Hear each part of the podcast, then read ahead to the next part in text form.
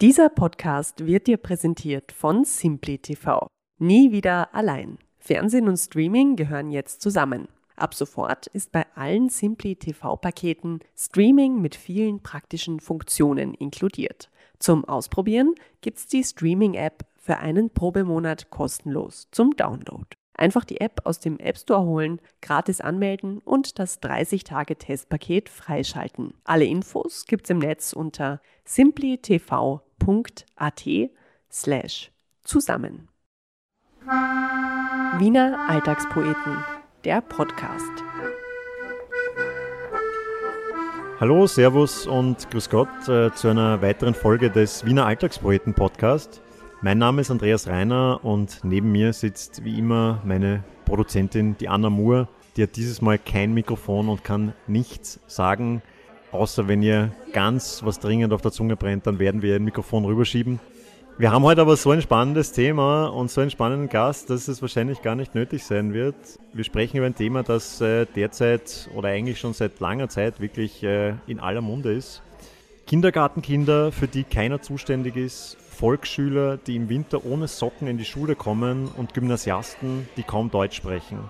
Wir wollen heute über das Wiener Bildungssystem sprechen. Es ist ein Thema, über das so viel geredet wird wie über kaum ein anderes, bei dem allen klar ist, dass es sehr große Missstände gibt und bei dem Österreich und vor allem Wien anderen Ländern und Städten hinterherhinken. Dennoch scheint sich aber kaum etwas zu ändern. Zwei Probleme scheinen besonders eklatant. Zum einen die Benachteiligung von Kindern mit migrantischem Hintergrund, zum anderen die Tatsache, dass Bildung in Wien nach wie vor vererbt wird. Ja, und äh, wenn man heute über Wiener Schulen spricht, dann kommt man um einen Namen kaum herum. Und ich freue mich sehr, dass wir sie heute zu Gast haben, Melissa Erkurt. Hallo. Melissa kam als Flüchtlingskind 1992 im Zuge des Jugoslawienkrieges aus Bosnien-Herzegowina nach Österreich. Sie hatte drei Jahre lang die Leitung eines Schulprojektes an Wiener Brennpunktschulen inne. 2016 verfasste sie ihre Reportage Generation Haram über die Verbotskultur muslimischer Teenager in Wien die in Österreich und auch über die Grenzen hinaus für Schlagzeilen sorgte. Ja, und 2018 unterrichtete sie dann schließlich ein Jahr lang an einer Wiener AHS mit über 80 Prozent Migrationsanteil. Und jetzt hat sie gerade ein Buch veröffentlicht mit dem Titel Generation Haram, warum Schule lernen muss, allen eine Stimme zu geben. Melissa, das ist äh, alles irgendwie total spannend und man weiß gar nicht, wo man anfangen soll, aber legen wir vielleicht mal so los. Du bist 1992 nach Österreich gekommen und dann auch hier in die Schule gegangen natürlich. Wie war das für dich? Ich bin zunächst sogar in den Kindergarten gegangen. Ähm, ich war noch klein, als wir hergekommen sind und da war ich total überfordert. Also ich habe dann auch aufgehört zu sprechen, weil mich das überfordert hat, die deutsche Sprache, dann daheim Bosnisch, aber auch natürlich ein Kriegstrauma, das man schon mitnimmt, auch wenn man ganz klein ist. Und ich hatte das Glück, dass im Kindergarten einfach Pädagoginnen waren, die mein Nichtsprechen, meine Introvertiertheit nicht meiner Identität als muslimisches Mädchen zugeschrieben haben, das passiert ja jetzt oft, äh, sondern gesehen haben, die ist einfach schüchtern. Und sie haben mir vorgelesen, sie haben mich sein lassen, also die haben keinen Druck auf mich ausgeübt, nicht mich mit Fragen gelöchert musst du daheim Kopftuch tragen oder äh, wo ist dein Vater, was reden deine Eltern zu Hause. Also die haben mich einfach Kind sein lassen mhm. und das war mein Glück. Und so ging es dann auch in der Volksschule weiter. Ich hatte einfach wirklich äh, großartige Pädagoginnen, die an mich geglaubt haben. Und äh, davon hängt mein jetziges Schicksal ab. Also, dass ich hier heute stehe, das hängt einfach komplett davon ab, dass vor über 20 Jahren Pädagoginnen an mich geglaubt haben, auch meine Volksschullehrerin gesagt hat, du kommst ans Gymnasium. Auch wenn mein, sogar meine Eltern dachten, ich komme an die Hauptschule, weil Kinder mit meiner Biografie, die kamen und kommen heute noch eher an die Hauptschule. Meine Cousins waren an der Sonderschule, obwohl ihre einzige sonderpädagogische Bedürfnis ist, dass sie mehrsprachig sind. Und ähm, so war es dann für mich. Trotzdem war jetzt nicht alles super. Also ich habe Diskriminierung erlebt. Ich war die einzige muslimische Schülerin in der Klasse nach 9-11 ins Gymnasium gekommen, also kurz drauf. Ähm, mit sehr vielen negativen äh, Vorurteilen konfrontiert gewesen, Muslime gegenüber, musste mich ständig rechtfertigen, meine Identität in den Hintergrund rücken und habe dann einfach gemerkt, ich kann nicht Migrantin sein. Also ich muss das alles ablegen, wenn ich es in Österreich schaffen will. Und ich muss auch immer drei, viermal mehr leisten als der, die anderen Kinder, wenn ich dasselbe erreichen möchte. Du hast es ja auch gerade gesagt, auch deine Eltern haben ja da nicht wirklich geglaubt, dass für dich quasi mehr möglich ist als Hauptschule. Dein Vater hat gesagt, solche wie wir dürfen in Österreich nur arbeiten und nicht studieren. Was macht das mit einem jungen Menschen, wenn der eigene Vater sowas zu einem sagt? Naja, er hat ja nur das gesagt, was er beobachtet hat. Weil wo sind die äh, Männer und Frauen wie wir? Sie putzen für uns, sie arbeiten am Bau. Wo sind sie im Parlament? Wo sind sie in den Medien? Wo, die sind ja nicht sichtbar. Also er hat ja ähm, nur gesagt, was er beobachtet hat und er hat ja auch recht. Also wir Menschen wie wir werden hier nur geduldet, wenn wir still und dankbar sind und die Arbeiten ausüben, die der durchschnittliche Österreicher nicht machen möchte. Und man sieht ja jetzt bei mir kaum, dass ich mehr erreichen möchte als durchschnittlicher autochtone Österreicher vielleicht und den Mund aufmache und mich beschwere äh, sagt man, na, du geh zurück nach Bosnien, wenn es dir nicht passt. Also man möchte gar nicht, dass wir jetzt lauter sind und mehr erreichen. Also mein Vater hat eigentlich nur prophezeit, ähm, was er beobachtet hat und was ja eigentlich viele Österreicher und Österreicherinnen sich denken. Ja. Die glauben vielleicht nicht, die sind rassistisch, aber wenn sie dann Menschen wie mich hören, die jetzt in den Medien äh, darüber reden, über Österreich, Österreich anklagen, dann denken die sich schon, na eigentlich will ich nicht, dass die so redet, was weiß die schon, ja? Also wer ist die schon, dass sie mir erklärt, was falsch läuft? Damals war das für mich eigentlich jetzt nicht neu, dass er das gesagt hat. Ich habe gesehen, dass es für niemanden wie mich gibt, ja auch am, am Gymnasium. Und mir musste dann so vielleicht niemand sagen, du gehörst hier nicht hin, aber wenn ich hingehören würde, gäbe es ja mehr Leute wie mich dort. Und ähm, es hat mich jetzt nicht in dem Sinn demotiviert, aber ich habe mir einfach nur gedacht, okay, da muss ich halt wirklich nochmal mehr geben, um es den Leuten halt zu zeigen, um es mir selber auch zu beweisen. Also das ist dann auch ein Overperforming, was dann Migrantinnen und Migranten, die wir jetzt gerne als Vorzeigemigranten hernehmen und sagen, schau, die haben es geschafft, also ist alles super. Man sieht nicht diesen Druck, den wir hatten, diesen Leistungsdruck, Beweisdruck. Ja, und entweder du machst das und lieferst und schaffst du es oder du bedienst halt die Stereotype und schaffst es nicht. Und du hast dann ja selber auch Lehramt studiert, äh, um Lehrerin zu werden. Warum hast du dich dafür entschieden? Hast du dir gedacht, äh, was du da irgendwie beeinflusst von diesen tollen Pädagoginnen, die du selber auch gehabt hast und hast dir gedacht, okay, das, das möchte ich auch oder was war da die Motivation? Ja, ich hatte zwei im Gymnasium, zwei echt gute LehrerInnen ähm, und äh, die haben mich schon inspiriert. Und ich wollte es aber auch irgendwie anders machen. Also ich wusste, wie wichtig Lehrerinnen sind, auch für mich und wie viel eben dein Schicksal abhängt. Und ich habe mir gedacht, das kann auch in die andere Richtung gehen. Und ich möchte eigentlich eine von denen sein, die den Jugendlichen hilft, auch migrantischen Jugendlichen. Und ich muss auch ehrlich sagen, ich kannte auch nicht viele andere Jobs. Ja? Also ich komme aus einer Arbeiterfamilie. Lehrerin war der einzige Nicht-Arbeiterinnen-Job, der da war, der für mich realistisch war. Also da hast du auch noch war. gar nicht gedacht, du kannst Journalistin nein, werden oder sowas. Nein, ja. Die Träume von Arbeiterkindern sind begrenzt. Also auch unsere Träume sind begrenzt. Es gibt nicht dieses, du kannst alles erreichen, the sky is the limit. Also das, das kennen nur Akademikerkinder. Arbeiterkinder werden so erzogen, dass sie einfach einen Job haben, der die Miete sichert, ein Dach über dem Kopf, Sicherheit, ja. Nicht Wagnis, keine Startups gründen, selbstständig machen, bla. Also das sind ja, individuelle Entfaltung ist ja ein Luxus, das ist ja ein Privileg, den hat man als Arbeiterkind nicht. Und Lehrerin schien mir ein großartiger Job, etwas, was ich gut kann, aber auch realistisch für mich. Also auch das, das Größte, was ich erreichen kann. Und ich finde es so witzig, wenn mir manchmal autochtone Personen begegnen, also das sind Menschen ohne Migrationshintergrund, die mir sagen, ja, ich verstehe dich so gut, meine Eltern, die sind auch nur Lehrer. Also dass viele Menschen glauben, dass Lehrer, der Lehrerinnenjob ja. so gerade was zwischen Arbeiter und Akademiker ist. Ja? Und für mich ist es aber das Höchste mhm. gewesen und noch immer das Höchste. Das ist ja wirklich ein Riesenproblem, dass der Lehrerjob in Österreich so äh, ein, ein niedriges Standing hat und noch schlimmer wird es ja dann Volksschullehrer und genau. Kindergartenpädagogen ist ja sowieso dann das Allerschlimmste, ja, was man werden kann. Sind, ja. Das sind die Frauenjobs, genau. viele Frauen, deswegen sind sie auch viel schlechter bezahlt. Und wie du ja in deinem Buch schreibst, äh, das sind ja aber eigentlich die wichtigsten Positionen, wenn es um die Entwicklung eines Kindes geht. Du beschreibst das ja sehr schön, wie die Kinder da vom vom Kindergarten in die Volksschule kommen, dann schon dort Defizite haben, dann kommen sie von der Volksschule ins Gymnasium, Defizite noch größer geworden die Gymnasiallehrer, die putzen sich ein bisschen an den Volksschullehrern ab. Die Volksschullehrer sagen, warum die Kindergartenpädagogen nicht, nichts Gescheites gemacht. Also das ist ja ein bisschen auch so ein Teufelskreis, oder? Richtig, ja. Und vor allem die Kindergartenpädagoginnen und Pädagogen fühlen sich auch gar nicht als gleichwertig wahrgenommen. Die werden noch immer als Tanten bezeichnet, ja, und die spielen ein bisschen mit den Kindern. Spätestens jetzt in der Corona-Zeit hat ja jeder gesehen, was Kindergarten wirklich ist, ja, wenn man seine Kinder daheim eben nicht nur ein bisschen spielen konnte und alles hat gepasst. Das Problem ist einfach, dass sie aber sehr schlecht bezahlt werden. Den Job will auch keiner machen. Die haben ja auch einen großen Mangel an Kindergartenpädagoginnen und Pädagogen und ihre Ausbildung ist nicht akademisiert. Also sie sind nicht ausgebildet, um Kinder in Deutsch zu fördern. Das kann man ja auch spielerisch machen. Und äh, sie, sie, betreuen, eine Pädagogin betreut irgendwie 20 Kinder mhm. und haben, die haben mir erzählt, am Ende des Tages denkt sie sich, oh Gott, ich habe mit 15 heute kein einziges Wort gewechselt. Und so findet aber auch Sprachentwicklung statt durch, durch Reden. Wenn die Kinder daheim mit den Eltern nicht reden, weil die Eltern in, also Arbeitereltern einfach unglaublich viel arbeiten. Die kommen dann nach Hause und da muss man Essen machen und da gibt es keinen, wir tratschen jetzt mal, wie war dein Tag und wir reden irgendwie über Wochenende. Und wenn im Kindergarten die Pädagogin nicht mit dir redet, wie und wo sollst du dann Deutsch lernen? Und wir haben ja nur dieses eine verpflichtende Jahr. Jetzt muss man sich mal vorstellen, ein Kind geht nur ein Jahr in den Kindergarten, da spricht es nicht einmal jeden Tag. Natürlich kommt das dann in die erste Volksschulklasse und die Lehrerin kann sagen, nach einer Woche weiß ich schon, welches Kind es mal schaffen wird und welches nicht.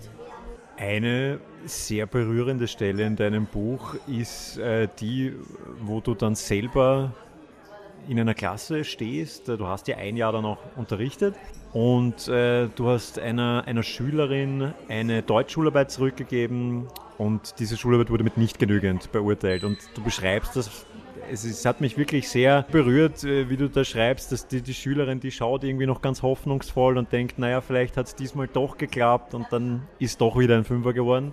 Und ich habe selber auch, äh, auch einmal unterrichtet, äh, zwar nicht, äh, nicht in Österreich und nicht an, an einer Schule, aber mir ist das als Lehrer unfassbar schwer gefallen, eine schlechte Note auszuteilen teilweise habe ich das sogar irgendwie schlimmer in Erinnerung, die schlechte Note auszuteilen, als damals, wie ich selber Schüler war, wenn du eine schlechte Note bekommen hast. Weil man sich ja so verantwortlich fühlt für diese Schülerin in dem Fall. Wie empfindest du das? Äh, ja. Wie ist das für dich, einer Schülerin, wo du weißt, die hat eigentlich gar keine Chance gehabt, diese Schularbeit besser zu machen ähm, und hat jetzt doch wieder einen Fünfer von dir bekommen? Ja. Wie, wie fühlt man sich da? Ich glaube auch, dass es mir vielleicht sogar mehr wehgetan hat als ihr in dem Moment. Wobei, das kann ich nicht abschätzen. Es hat uns beiden einfach sehr viel wehgetan. Wir haben beide geweint, nicht voreinander, aber jede für sich, weil ich nicht weiß, was passiert jetzt zu Hause, wenn sie diese fünf mitbringt. Ähm, was, was bedeutet das für sie? Ja? Sagen dann die Eltern, na schau, du gehörst nicht an diese Schule, nehmen sie von der Schule, obwohl sie unbedingt dahin will. Äh, werden die Eltern das letzte Geld zusammenklauben, um irgendwie Nachhilfe zu bezahlen und dann fehlt das Geld woanders? Also alles von meinem nicht genügen, das ich gegeben habe, abhängig. Und ich denke mir dann auch irgendwie, ja, ich habe versagt, weil wieso habe ich es nicht geschafft, dir diese Kompetenzen mitzugeben, dass sie es auf zumindest ein Genügend schafft. Aber ich habe wiederum schon wirklich alles gegeben und auch natürlich in der Klasse waren 25 Schülerinnen und Schüler und sie war ja nicht die einzige mit diesen leider sehr schlechten Deutschkenntnissen. Und äh, es, es, ist sehr belastend gewesen. Man hat als Lehrer nicht mal verpflichtende Supervision. Das heißt, damit muss man dann auch selber klarkommen. Also ist Noten geben und Kinder bewerten. Das war unglaublich schwierig. Ich habe dann für mich den Weg gefunden, dass ich ihnen immer dazu gesagt habe, das ist nur eine Momentaufnahme. Das sind keine Beurteilungen über deine Leistungen, schon gar nicht über dich als Person, über deine Stärken. Es ist nur ein Moment und wir schaffen das. Es fließen andere Dinge in die Note mit ein und du, wir werden schaffen, dass du kein nicht genügend bekommst im Endzeugnis. Und so war es dann auch. Die haben wirklich super Mitarbeit gehabt, vor allem auch das Mädchen, sodass sie ein genügend, ähm, oder war es ein befriedigend sogar, ich kann mich nicht mehr erinnern, äh, bekommen hat im, in, in der Endjahresnote. Nur ist das Problem damit auch nicht gelöst, weil sie war schon in der dritten Klasse Gymnasium. Und die Deutschdefizite waren so enorm, dass es vom Niveau eher ein Mädchen war, das seit ein paar, ja, seit einem halben Jahr in Österreich ist. Sie ist aber hier geboren, aufgewachsen und ist in der dritten Klasse Gymnasium. Jetzt hat sie bei mir vielleicht nicht genügend und kommt durch. Nur wie schaffen wir es, dass irgendwer diese Kenntnisse ausgleicht? Weil am Arbeitsmarkt wird sie damit nicht bestehen. Ja? Also da wird der Arbeitgeber im Bewerbungsgespräch schon sagen, boah, die sagt den Artikel falsch, die sagt der Mädchen, die hat ja nichts zu suchen. Du hast äh, Schüler gehabt in der dritten Klasse Gymnasium, die so schlecht Deutsch gesprochen haben, dass du gedacht hast, die sind erst seit einem halben Jahr in Österreich. Tatsächlich sind die hier geboren und aufgewachsen. Wie ist das überhaupt möglich? Weil sie alle unterschiedliche Voraussetzungen, Startbedingungen haben, aber die Schule einen gewissen Normalzustand voraussetzt, nämlich, dass man Eltern daheim hat, die helfen können. Das haben die Kinder nicht. Nur was passiert, wenn sich die Schule auf diese Kinder ausrichtet? Alle anderen kommen nicht mit und scheitern irgendwann. Das ist das eigentliche Problem. Wir haben eine Halbtagsschule, eine Schule, die sich voll auf die Eltern verlässt, eine Lehramtsausbildung, die nur auf Lukas, Markus, Annas und Paulas ausgerichtet ist, aber eben nicht auf Julias, auf Alis, auf Jelenas, auf Melissas etc. Das sind die Kernprobleme, die ich sehe. Wir können aber natürlich noch weiter zurückschauen und sagen, im Kindergarten haben wir dieses eine Jahr, das reicht halt nicht. Es bräuchte halt auch mehr und auch der Kindergarten, die Kindergartenzeit müsste anders ablaufen, damit die Kinder wirklich mit gleichen oder ähnlichen Voraussetzungen schon mal in die Volksschule kommen und die Volksschullehrerinnen könnten das durch ihre auf diese Kinder ausgerichtete Ausbildung dann noch einmal ein bisschen verfeinern. Aber dann könnten wir von Chancengerechtigkeit sprechen. So ist das noch, sind wir noch unglaublich weit davon entfernt. Wien äh, stellt sich ja sehr, sehr gerne als, als lebenswerteste Stadt der Welt dar, ist ja da auch ausgezeichnet worden mehrmals.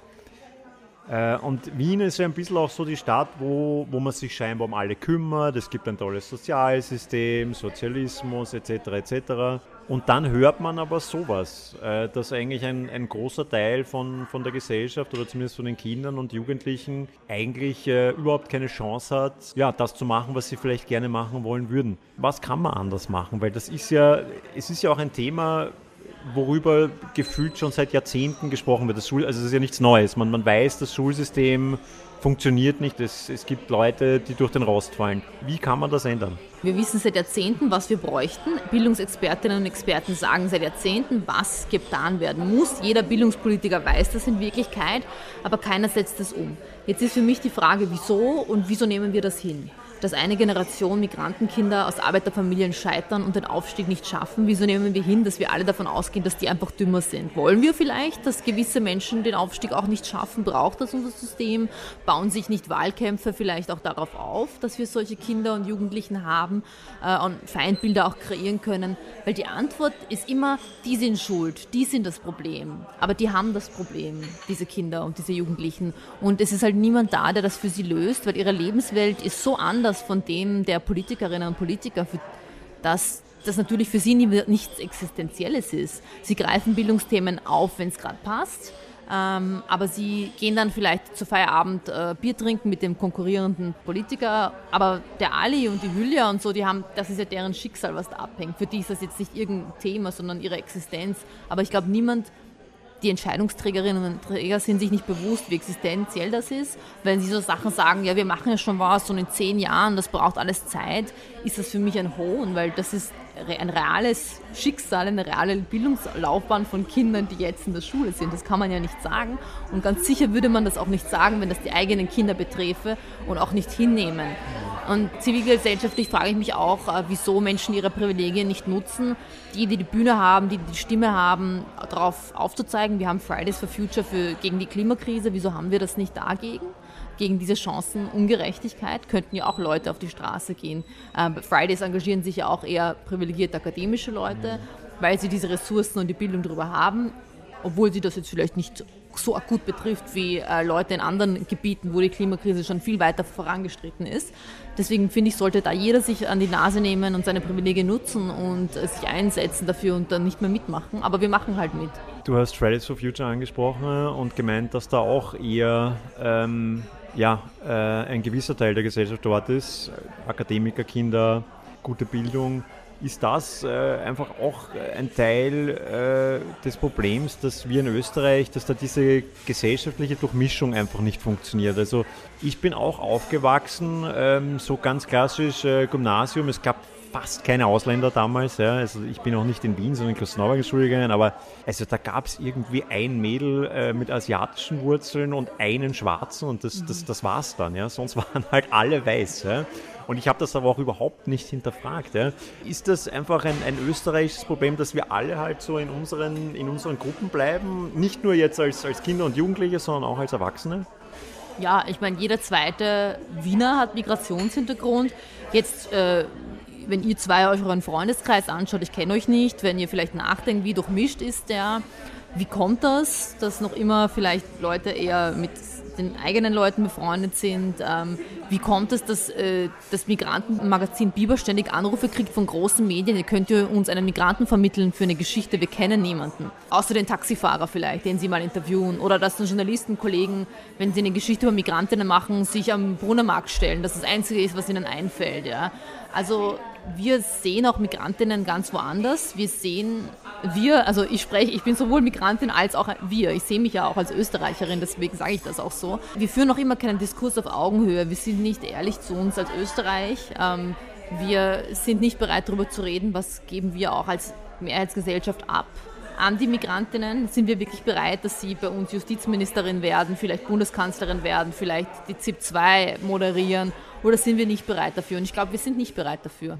Und ähm, was man in Österreich macht, man gesteht sich das nicht ein, man möchte nicht über Rassismus sprechen. Aber so kommen wir nicht weiter. Egal, was ich sage, alle entgegnen immer, nein, bei uns gibt es das nicht. Wir haben keinen Rassismus, das ist doch nicht rassistisch. Man glaubt nur, Nazis sind rassistisch. Aber wenn wir ständig ausdiskutieren müssen, ob es Rassismus gibt oder nicht, kommen wir nicht weiter in dem Kampf gegen Rassismus. Wenn es immer zurückgeht und wir immer diskutieren, gibt es das oder nicht? Ja, natürlich gibt es das. Wie viele Menschen müssen noch Sozialporno hinlegen und aus ihren Leidensgeschichten erzählen, bis wir es hinnehmen? Das zeigt mir nur, dass eben Österreicher nicht bereit sind, das anzuerkennen, weil das erzählen ja nur die Migrantinnen, die jammern, mi, mi, mi, mi und so.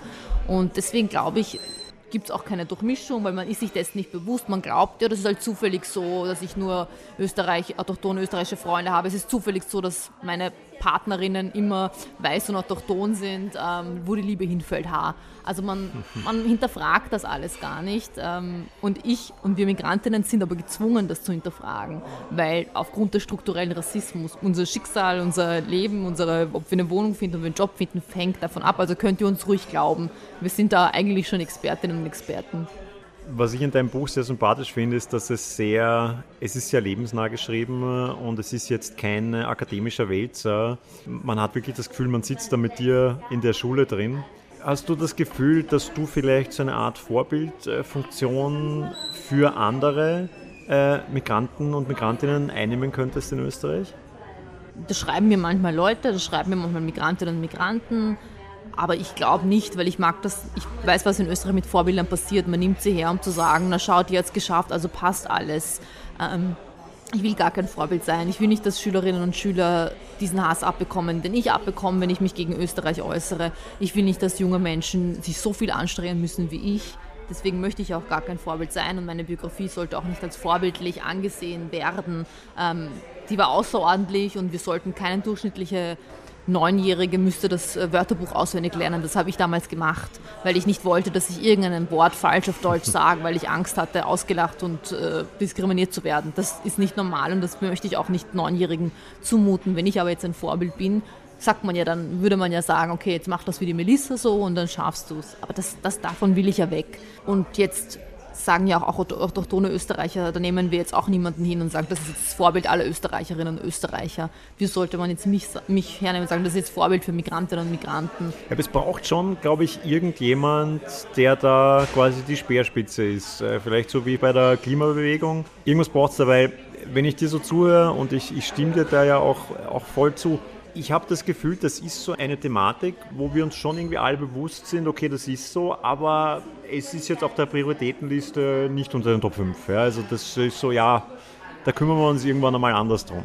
Ja, genau. Deshalb, ich glaube, es braucht da vielleicht auch so einen einen Startmoment irgendwie. Ja, na ich, also mich wird man nicht mehr los. Also ich bin nicht, ich werde nicht müde über dieses Thema zu berichten, weil ich einer der wichtigsten Themen für mich ist. Bildungspolitik, das hat ja auch so viel mit Wohnpolitik, mit Sozialpolitik zu tun, mit Integration, mit so vielen anderen, also innenpolitischen Themen auch. Deswegen verstehe ich eben nicht, dass man es eben unterordnet und sagt, das, ja, ja, das machen wir vielleicht im Wahlkampf und dann vergessen wir es wieder. Ähm, das beeinflusst all unsere Lebensbereiche, ob wir wollen oder nicht. Und äh, ich kann noch die nächsten 20 Jahre drüber sprechen, aber ich hoffe halt, dass es nicht so sein muss, weil wenn ich drüber spreche, heißt das, wir haben es nicht gelöst.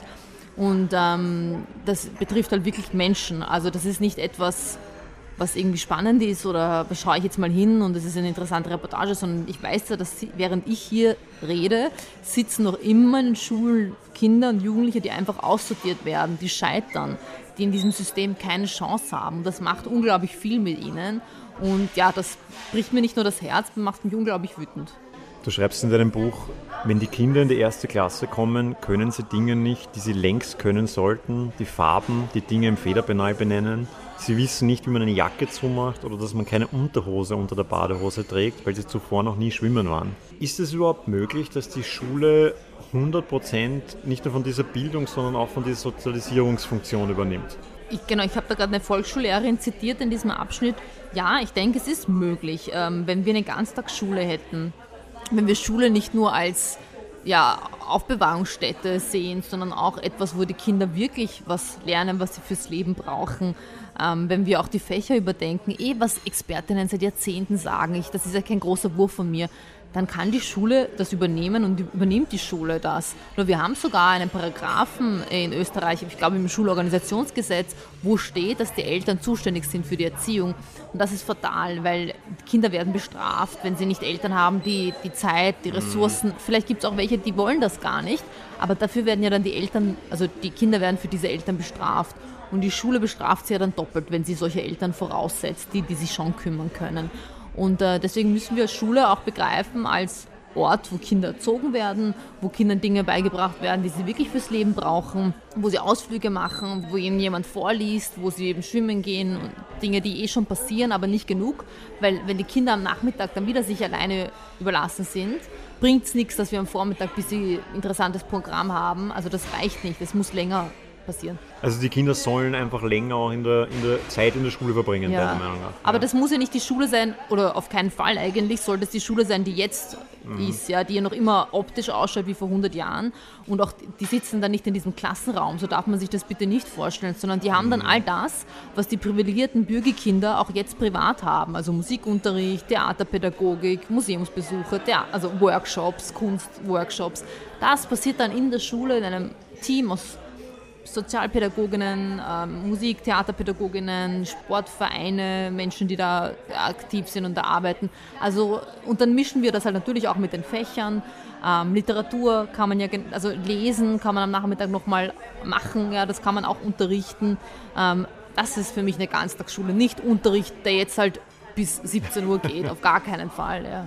Das Thema ist ja jetzt äh, während Corona auch noch einmal ähm, sehr präsent geworden, äh, zumindest so wie ich es wahrgenommen habe, weil während dem ersten Lockdown die Schulen zugesperrt haben oder großteils zugesperrt haben und viele da ja gedacht haben, ja gut, dann, dann lernen die Kinder halt zu Hause. Ist ja kein Problem, haben eh einen Laptop oder iPad oder was auch immer und dann schicken wir in die Hausaufgaben. Und das hat ja teilweise auch wunderbar funktioniert bei Kindern, wo die Voraussetzungen da waren, die mal einen Computer haben oder die, wie man in deinem Buch liest, einen Schreibtisch zu Hause haben. Auch das äh, kann man ja nicht überall voraussetzen. Ja. Und ich habe da wirklich das Gefühl gehabt, das war schon was, wo die Leute dann gesehen haben, okay, das war keine gute Idee, weil jetzt sind sie ja sehr vorsichtig dabei, die Schulen wieder zuzusperren. Genau, nur heißt jetzt wieder auch, wir wollen zum Normalzustand zurück. Das ist so für alle irgendwie das Ideal. Nur das Problem ist, der Normalzustand war für viele schon das Fatale. Also diese Corona-Krise hat ja die Probleme einfach nur unter einem Vergrößerungsglas sichtbar gemacht, aber die waren vorher genauso da. Jetzt kann halt nur keiner mehr sagen, hätte das nicht gewusst. Es ist für mich aber trotzdem unvorstellbar, dass selbst eine Pandemie nicht dazu geführt hat, dass wir im Herbst gesagt haben, wir stellen mehr Sozialarbeiterinnen bereit, wir stellen mehr Personal bereit, wir nutzen das als Chance, das alles zu revolutionieren wenn nicht, nicht mal eine Pandemie, die wir so nicht, noch nie hatten oder schon lange nicht hatten, seit wir auf der Welt sind zumindest nicht, was soll da noch passieren, dass wir die Schicksale dieser Kinder und Jugendlichen ernst nehmen? Wer muss es dann noch sehen? Wie viele müssen noch scheitern? Also mich hat das eigentlich eher frustriert. Für mich war das ja alles nicht neu. Wir hatten schon vor Corona eine verlorene Generation. Äh, jetzt ist für mich nur sichtbar geworden, dass sie wirklich den meisten egal ist. Mhm. Das ist irgendwie, also ich finde, da gibt es schon viele Parallelen zu dieser ganzen Klimawandel-Thematik auch. Ist es vielleicht so, das sind Themen, die sind zu groß für viele Menschen. Die, also da sagt man, okay, das, das Problem ist so riesig, das haben wir jetzt jahrzehntelang nicht gelöst, das braucht man gar nicht anfangen, weil es eh sinnlos ist. Das könnte eine spannende Überlegung sein. Spontan glaube ich aber, dass wir sehr wohl seit Jahrzehnten wissen, was ähm, es braucht in der Bildungspolitik, wir auch das Geld hätten. Wir müssten es nur anders umsetzen, weil wir haben eh schon das teuerste Bildungs-, eines der teuersten Bildungssysteme in Europa. Für mich ist eher die Frage, wieso machen wir es nicht, äh, wenn das eh alles da ist und wir es wissen und wir auch Vorbilder haben. Also in der Klimakrise gibt's irgendwie, sind alle irgendwie gleich ahnungslos oder gleich überfordert oder so. Es macht jetzt keiner irgendwie was besser. Im Bildungssystem schauen wir gern nach Finnland und äh, rühmen uns mit deren OECD-Berichten, aber wir machen nicht das, was sie machen. Ähm, wir äh, mit dem Bund-Land-Ding, was wir nur noch in Deutschland so arg haben, also sind wir auch echt, es ist auch jenseitig, dass wir das nicht überwinden, dass da die Schülerinnen und Schüler darunter leiden, dass da Bund und Land sich einfach nie einig sind und sogar in der Krise mit den Laptop-Verteilungen es hieß, die Pflichtschulen kriegen keine Laptops, nur die Bundesschulen. Also das ist für mich unglaublich, weil das sind ja Schülerinnen und Schüler. Also das ist, sind Kinder und Jugendliche. Ist doch, es kann doch voll egal sein, in welcher Schule, Schule sie sind. Aber in Österreich ist es halt noch so, ja, dieser Föderalismus noch so präsent, dass ich nicht weiß, wieso wir ihn nicht überwinden. Aber ich bin mir sicher, wir könnten ihn viel schneller als die Klimakrise äh, lösen. Wir haben vorher darüber gesprochen, über die Durchmischung der österreichischen Gesellschaft oder die Nicht-Durchmischung der österreichischen Gesellschaft. Die Wiener sehen ja alles immer sehr entspannt und die sagen, ja, buddel dich nicht auf, ist eh alles halb so wild und wir sind eh alle offen und wir sind eh alle tolerant. Und es gibt ja auch diese, diese romantisierten Orte, wo man dann sagt, da kommt ganz Wien zusammen. Zum Beispiel am Würstelstand. Sagt man immer, am Würstelstand kommen nach dem Opernball, kommt sowohl der Bankdirektor, der kommt aus der Oper und isst dann sein Würstel mit dem Bauarbeiter, der gerade mit seiner Schicht fertig ist und dann reden die miteinander. So die romantisierte Version der, der Wiener. Gibt es für dich Orte in Wien, wo, wo diese Durchmischung funktioniert? Fällt dir da irgendwas ein? Na, eigentlich wären Schulen ja so ein Ort, wo das super funktionieren müsste, weil wir haben alle die Pflichtschulzeit. In der Volksschule, die Volksschule ist ja die einzige Gesamtschule, die wir irgendwie noch haben, wo wir noch nicht diese Trennung haben. Da könnte das passieren mit der Durchmischung, passiert in manchen Bezirken auch. Nur dann teilt sich es eben auf. Also das ist für mich der, das Problem. Wenn ich jetzt drüber nachdenke, welche anderen Orte, das mit dem Würstelstand würde ich nicht so sehen, weil Würstelstand gehe ich nie. Ich esse kein Schweinefleisch. Also ähm, vielleicht beim Kebabstand, ich weiß es nicht. Äh, aber wenn wir jetzt auch im Wahlkampf schauen, wie da auch finanziell anders bewertet werden, die Kebabstände und was man jetzt da, dass man da jetzt strenger hinschauen möchte, finde ich das auch also, Aber beim Kebabstand möchte man strenger hinschauen. er möchte, der, okay. äh, möchte Gernot Blümel Aha. strenger kontrollieren auch. Ja. Also speziell die hat er jetzt rausgeholt. Ja.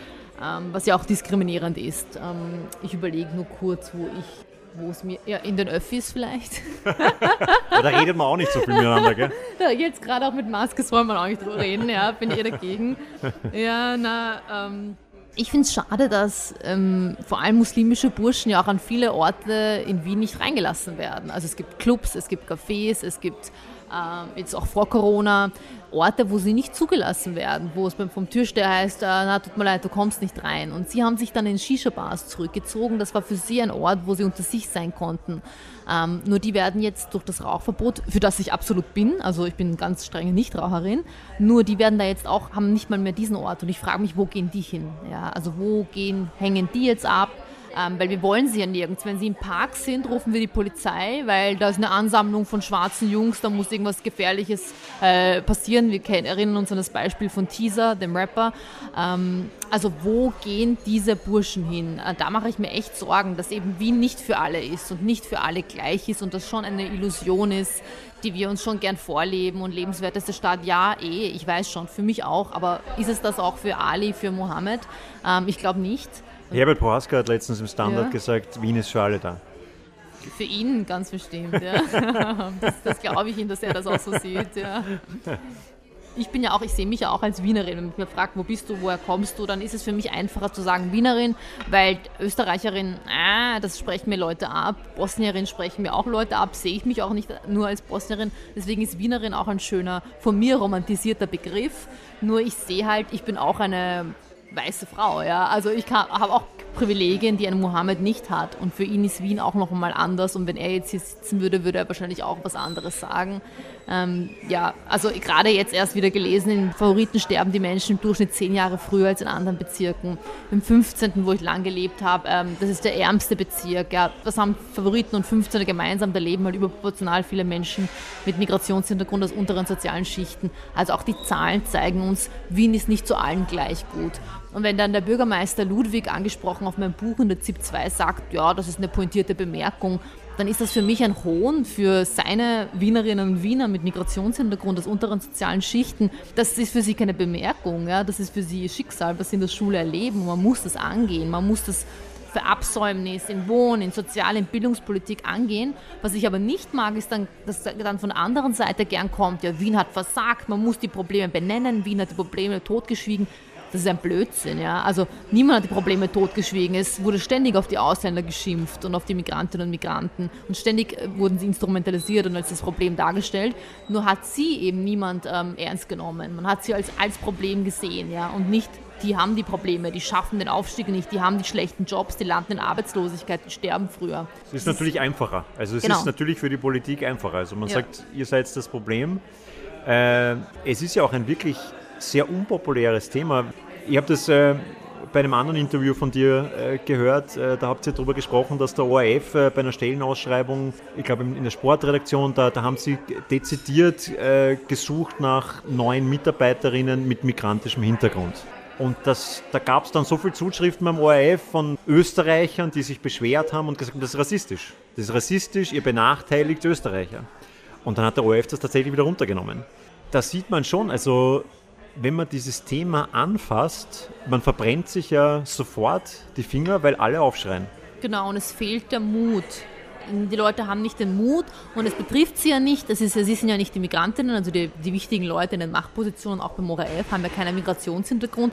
Also kann man das halt mal, man weiß, man ist sich auch der, der Problemlage bewusst, man möchte es auch ändern, aber man ist nicht wirklich bereit dafür, diesen harten Weg, der am Anfang mit viel Widerstand konfrontiert werden wird, zu gehen. Aber irgendwann werden die Leute das als ganz normal sehen. Das war bei Frauen nichts anderes. Man hat auch lange gesagt, die Frauen können das nicht und wie soll mir jetzt eine Frau im Sport was erklären, bla. Und dann hat man ja auch händeringend nach Frauen gesucht und jetzt funktioniert es ja super. Und jetzt ist die Awareness da. Und das muss halt aber für Migrantinnen und Migranten auch funktionieren. Und wir wissen ja auch, dass Chefs eher Leute anstellen, die ihnen gleichen. Das ist in der Psychologie so. Nur ist das Problem, wenn die Chefs und die Chefinnen immer weiß und autochton sind, stellen sie unbewusst Menschen auch an, die ihnen ähnlich sind. Ja. Wir sind auch nicht sensibilisiert darauf, was alles Diskriminierung ist und wir wollen ja auch nicht, niemand will ja gerne ein Rassist sein. Ja. Nur wir sind alle irgendwann rassistisch gewesen oder handeln rassistisch. Und für mich bist du aber ein Rassist, wenn du sagst, ich setze mich nicht auseinander, weil es betrifft mich nicht. Ja? Also das ist für mich dann erstens sehr privilegienblind, aber zweitens bringt uns das nicht voran. Und da bei der Ausschreibung, also in Deutschland haben wir Ausschreibungen, wo es extra Leute mit Diskriminierungserfahrungen gesucht werden und bevorzugt werden. Und das ist jetzt eigentlich schon, glaube ich, habe ich das Gefühl im Trend und das ist im Kommen. Und dahin müssen wir wirklich. Also wir müssen, äh, weil wieso schreibt der Sport das aus? Nicht, weil es schon so viele Migrantinnen gibt und man will halt noch einen, sondern eben, weil es so wenige gibt, also sprich gar keinen, dass sie eben dringend wen suchen. Wie kann das dann diskriminierend den anderen gegenüber sein? Weil die anderen sind ja schon in der Redaktion und haben die Anstellung und da muss man auch differenzieren, was ich auch oft merke, ist, man möchte dann die Migrantinnen, aber die kriegen die schlechteren Verträge, die kriegen nicht die Fixanstellung. Die, man nimmt sich, um sich mit ihnen zu rühmen, zu sagen, wir haben eh die, aber die arbeiten in ganz anderen, äh, mit ganz anderen Vertragsverhältnissen und für viel weniger Geld. Also das ist auch nicht gerecht und auch nicht fair. Und wenn man dann keinen Migrant findet, wundert man sich und sagt, die wollen ja nicht in den Journalismus. Naja, für die Bedingungen, also kommen aus ganz anderen Schichten, die müssen das Geld mitbringen nach Hause, die müssen Leute versorgen. Das sind nicht Menschen, die äh, Wohnung vererbt haben von der Mama und jetzt im siebten wohnen und keine Miete zahlen müssen. Also man muss sich schon auch bewusst sein, wenn man Leute wirklich will, dann muss man auch auf das, was sie brauchen, ähm, darauf eingehen. Das ist auch interessant, wenn wir noch ganz kurz beim Thema Sport bleiben. Sportjournalisten dürfen offenbar keinen migrantischen Hintergrund haben, aber die berichten dann ja über Fußballmannschaften wo ja, also von elf Spielern kommen zehn aus unterschiedlichen Ländern. Und da funktioniert das äh, schon sehr gut. Ist irgendwie interessant. Also ist eine Fußballmannschaft, ist das so ein Positivbeispiel? Wobei aktuell sind es gar nicht so viele Migrantinnen in der Nationalmannschaft. In der österreichischen. Habe ja. ich mir neulich erst ja. sagen lassen. Ja. Aber ja, ich, ich finde auch, es sollte nicht mehr so sein, dass man einen Vorzeige- und Quotenmigranten hat im Team, sondern wie in der Nationalmannschaft, sagen wir jetzt in der deutschen, Selbstverständlichkeit sein. Ja. Aber da könnte ich jetzt auch ausholen und sagen, wie war das denn kürzlich, war das letztes oder vorletztes Jahr mit Mesut Özil, der dann die ver ja. verlassen hat, die Nationalmannschaft, weil wenn er einen Fehler macht, wird ihm gleich sein Deutschsein abgesprochen. Ja. Natürlich, wieso fotografiert man sich mit Erdogan? Unverständlich für mich. Aber ihm wurde dann gleich seine komplette Existenz als Deutscher ähm, abgesprochen und auch die ganzen Erfolge und was er Deutschland gebracht hat in der Nationalmannschaft wurde einfach nicht mehr gesehen und er ist dann ja gegangen. Und äh, da hat man sich nicht ehrlich auch damit auseinandergesetzt, äh, wie rassistisch ist vielleicht auch sogar eine Nationalmannschaft, die eigentlich nur aus Migrantinnen besteht. Ich glaube, man muss wirklich immer hinter die Fassade schauen und auch die Menschen berichten lassen, ähm, die, die das erleben, Migrantinnen und Migranten zuhören und ihnen eben den Raum und die Bühne geben und ihnen auch glauben und nicht gleich in diese Abwehrhaltung verfallen, na, das glaube ich nicht, die jammern nur, die sollen froh sein, dass sie hier sind, weil so kommen wir wirklich nicht weiter als Gesellschaft und es bleibt einfach immer gleich. Ich möchte nochmal beim Thema Fußball bleiben. Okay. Ich hasse Sport. Ich, ich glaube, du könntest diese Anekdote trotzdem interessant finden. Ich kann mich erinnern, das war aber auch vor ein, zwei Jahren, ähm, gibt es einen österreichischen Nationalspieler, der heißt Martin Hinteregger, ein Kärntner, ein waschechter Kärntner. Und ähm, der war saufen. Ja, der war saufen in seinem Heimatdorf und das wurde gefilmt und es ging dann groß durch die Medien. Aber ähm, also da war jetzt keiner dabei, der das groß verurteilt hätte. Die haben gesagt, na, der Bur, lasst ihn halt einmal trinken, ist ja okay, der darf auch einmal. Und äh, kann mich erinnern, habe ich gelesen, da hat irgendein Journalist dann geschrieben, jetzt de denkt Sie mal, was wäre passiert, wenn der Marko Arnautovic oder der Alexander Dragovic, alles Spieler mit migrantischem Hintergrund, wenn die das gemacht hätten. Da hätten dann alle wieder gesagt, ah, na, also das geht aber nicht. Also das ist in Österreich, in Österreich muss man sich schon benehmen. Da habe ich jetzt wieder dran denken müssen. Man wandelt, wenn man dir so zuhört, als Mensch mit migrantischem Hintergrund irgendwie immer auf dünnem Eis. Oder man muss immer schauen, dass einem nicht, wie du gesagt hast, äh, der Pass weggenommen wird, wenn man mal einen Fehler macht. Genau, also es ist auch ein ständiger Beweisdruck und ich habe auch in, in der, im Klassenzimmer gesehen, dass ein Mohammed und ganz anders bewertet wurde als Schüler. Also der war dann der wilde Bursche, der, der sich nicht verhalten kann. Bei denen ist das so in deren Kultur. Und wenn ein Maximilian sich genauso verhalten hat, dann hat man das zurückgeführt auf na, Pubertät oder vielleicht lassen sich die Eltern gerade scheiden. Also man hat den Max als Individuum gesehen und den Mohammed nur als Kollektiv, als muslimischen Burschen, nicht einmal Burschen, als muslimischen Mann. Man hat ihnen diese Rolle abgekauft, die Jungs halt spielen, auch in dem Alter. Und die hat man aber bewertet als erwachsene Männer, wo sie erst 13 waren. Und die haben dann die Betragensnote gekriegt, die wurden anders gesehen. Und natürlich, manchmal bestätigen sie dann die Stereotypen und denken sich, naja, für mich gibt es eh keine andere Rolle als die, die mir zuschreibt. Wo sehe ich mich denn sonst? Ich sehe ja niemanden wie mich irgendwo in einer anderen Position, wo man schaffen kann. Und wenn sie es dann schaffen, eben, wenn, wenn sie dann Fußballprofis sind und super viel Geld verdienen müssen, geht es trotzdem noch weiter. Es sind natürlich dann andere Dinge, ja, auch bei mir jetzt könnte man sagen, die hat ein Buch geschrieben, die Journalistin, was beschwert sie sich, ihr geht es doch eh gut. Aber auch ich weiß, ich habe noch immer eine imaginäre Mauer sagen wir, ich würde wollen, will ich nicht, äh, Bundeskanzlerin werden. Ich wüsste, ich kann das nicht werden, weil erstens hatten wir noch nie eine gewählte Frau, zweitens wird sicher nicht eine mit muslimischem Hintergrund. Und das muss man sich vergegenwärtigen. Wir sitzen jetzt hier zu dritt und die Anna könnte das jetzt schon, ja. Also sie wird vielleicht an anderen Dingen scheitern, ja, aber es ist einmal nicht unmöglich. Aber bei mir wissen wir alle drei, das ist unmöglich, wenn wir ehrlich zu uns sind. Und das ist für mich so etwas, was Erfolg ist für mich, wenn es immer weitergeht und du möchtest. Es geht immer weiter rauf, es begrenzt dich nicht. Ja? Aber mich begrenzt mein Hintergrund immer. Ich traue dir zu, österreichische Bundeskanzlerin Trauen, zu werden. genau, ich traue es mir auch zu, aber glaube, der Gesellschaft nicht. Ich glaube, du könntest das erreichen. Ähm, wenn wir ein bisschen Optimismus reinbringen äh, wollen, man hätte ja auch vor ein paar Jahrzehnten noch gedacht, es ist vollkommen unmöglich, dass ein schwarzer amerikanischer Präsident wird. Auch das, das haben wir geschafft. Und jetzt ähm, haben wir Trump. ja, naja. Ist ein Schritt vorwärts, zwei zurück. Ja. Melissa, ich finde das wahnsinnig wichtig, was du tust. Äh, ich finde das sehr gut, dass du ja, den Leuten auf die Zechen steigst, äh, auch wenn es wahrscheinlich viele nicht hören wollen oder viele abtun, wie der Michael Ludwig mit, das ist pointiert. Danke für deine Arbeit. Vielen Dank, dass du bei uns vorbeigeschaut hast und mit uns gesprochen hast. Alles Gute weiterhin. Bis bald. Vielen Dank fürs Zuhören. Bis bald. Wiener Alltagspoeten, der Podcast. Zu hören direkt über die Website wieneralltagspoeten.at oder auf Spotify und Apple Podcasts. Wir freuen uns, wenn ihr uns abonniert und die Folgen teilt. Danke und bis zum nächsten Mal.